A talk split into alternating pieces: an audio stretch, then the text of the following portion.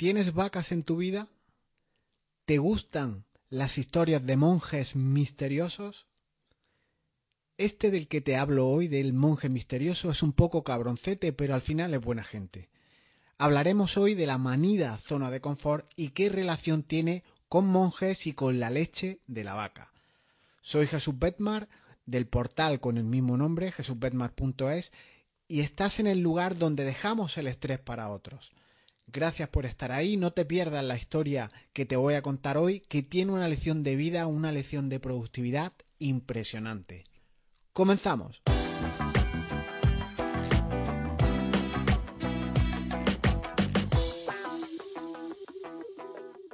Verás, la historia que te cuento hoy eh, eh, es chula. Te la voy a, te la voy a relatar, te la voy a contar. Incluso le vamos a poner musiquilla más de cuento, más de relato y después la comentamos porque tiene unas lecciones interesantísimas.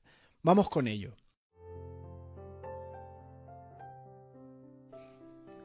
Paseaba un maestro samurái por un bosque con su fiel discípulo cuando de repente vio a lo lejos un sitio de apariencia pobre y decidió hacer una visita a aquel lugar. Durante la caminata le comentó al joven aprendiz, que estaba un poco atontado, sobre la importancia de realizar visitas, conocer y empatizar con personas y las oportunidades que se desprendían de todo esto, el aprendizaje que se podía obtener de esas experiencias. Llegando al lugar, constató él mismo la pobreza del sitio. Los habitantes, una pareja, tres hijos, vestidos con ropas sucias, rasgadas, sin calzado incluso. La casa poco más que un simple cobertizo de madera. Se aproximó el señor, el propietario de esa casa, aparentemente el padre de familia, y preguntó En este lugar donde no existen posibilidades de trabajo ni puntos de comercio, ¿cómo hacéis para sobrevivir? Y el señor respondió Amigo mío, tenemos una vaca que da varios litros de leche todos los días. Una parte del producto de la vaca lo vendemos o lo cambiamos por otros géneros alimenticios en la ciudad vecina, en la ciudad al lado, y con la otra parte pues hacemos queso, cuajada, etcétera, y la utilizamos para nuestro consumo. Y así es como vamos sobreviviendo. El sabio agradeció la información contempló el lugar por un momento, se despidió y se fue. Pero a mitad de camino, al joven aprendiz lo paró, le habló a este discípulo y le dijo, ve a buscar la vaca, llévala al precipicio que hay allí y empújala por el barranco. El joven, espantado, miró al maestro y le respondió que la vaca era el único medio que tenían para subsistir, ¿cómo iban a, a terminar con la vaca? El maestro permaneció en silencio y el discípulo, cabizbajo, no tuvo más remedio que cumplir la orden. Y se acercó, empujó a la vaca por el precipicio e incluso la vio morir. Aquella escena quedó grabada en la memoria del joven aprendiz durante muchos años. Un bello día, el joven agobiado por la culpa decidió abandonar todo lo que había aprendido y regresó al lugar de estos pobres eh, ciudadanos a ver cómo iban, qué, qué había sido de ellos sin tener la vaca. Incluso pretendía pedirles perdón y ayudarlos como él pudiera. Y así lo hizo. A medida que se aproximaba al lugar, veía todo muy bonito. Árboles floridos, una bonita casa con un coche en la puerta e incluso algunos niños jugándose en el jardín. El joven se sintió triste y desesperado, imaginando que aquella humilde familia que vio en su día había tenido que vender el terreno y allí había otra familia. Aceleró el paso y fue recibido por un hombre muy simpático. El joven preguntó por la familia que vivía allí hace cuatro años. Y el señor, este joven simpático, les dijo que eran ellos que seguían viviendo allí. Espantado, el joven entró corriendo en la casa y confirmó que era la misma familia, la misma mujer, los mismos niños que ya aquellos que visitó con su maestro. Elogió el lugar, le preguntó al señor, al dueño de la vaca, cómo hizo para mejorar este lugar y cambiar de vida de esta manera tan próspera. Y el señor entusiasmado le respondió, nosotros teníamos una vaca que cayó por un precipicio y murió. de ahí en adelante nos vimos en la necesidad de hacer otras cosas, desarrollar otras habilidades que no sabíamos ni que teníamos. Y así alcanzamos el éxito que puedes ver ahora.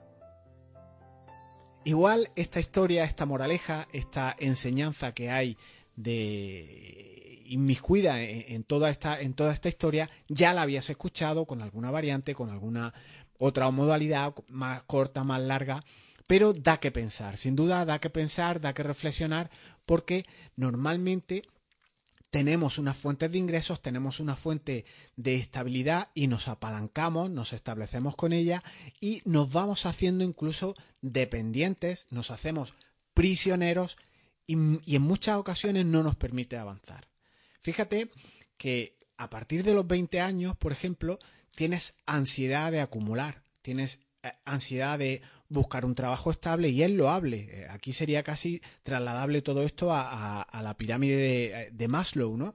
A, esa, a, ese principio de lograrte alimento, de lograrte estabilidad, de adquirir un coche, tener una familia, cada vez vas acumulando y acumulando eh, cada vez más, ¿no? Para ganar esa tranquilidad y aplacar el miedo que tenemos.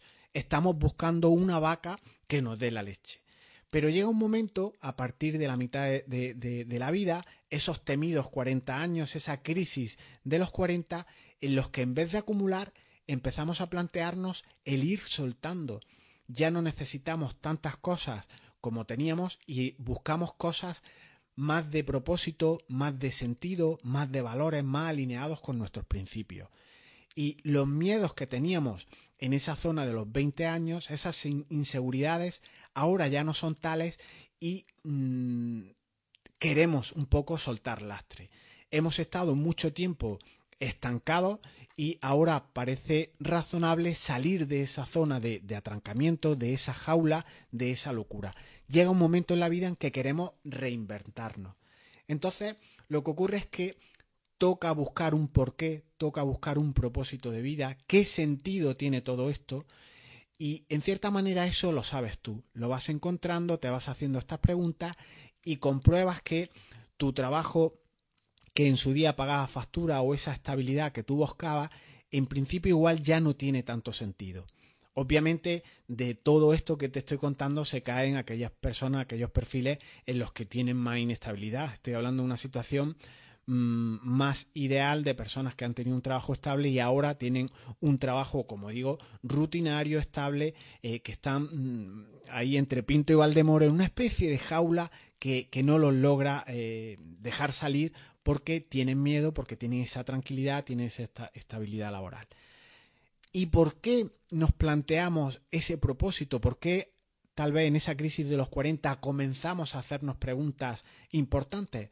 Pues porque hemos perdido la pasión que teníamos, hemos perdido la ilusión, hemos perdido el brillo que teníamos en los ojos e incluso ya no tiene brillo en los ojos, sino que en ocasiones cierras tus ojos o miras para, para otro lado en actuaciones, en trabajo, en, en, misiones, en proyectos que tienes que no te llenan en absoluto de ilusión, ni de propósito, ni de nada.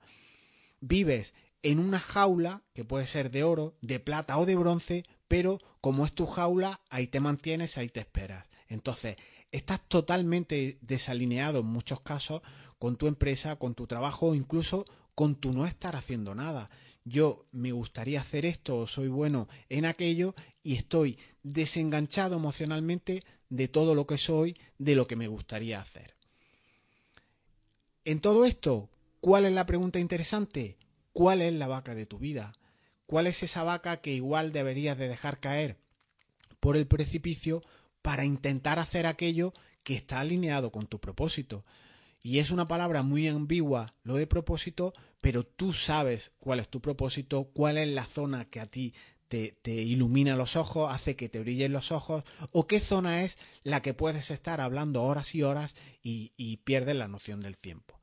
Entonces, la vaca de tu vida tienes que encontrarla si no la tienes ya perfectamente definida. Estas vacas pueden ser tu propio trabajo, puede ser tu propia familia que te criticará si te arriesgas, por lo cual prefieres no escucharlos, prefieres no eh, crear tensión. ¿Cuál es tu miedo? Porque igual no es un tercero no es tu familia, no es tu trabajo, igual no es más que tú, una serie de creencias, de problemas, de excusas que tú te pones.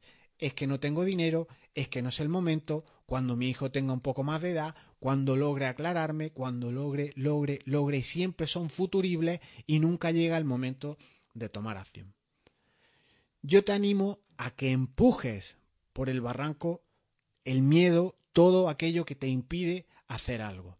Y no quiero decir que dejes tu trabajo, que quemes las naves y que te pongas como loco a entablar ese sueño, esa idea empresarial que tú quieres tener. Los miedos hay que adaptarlos, hay que medirlos, hay que hacer las cosas poco a poco.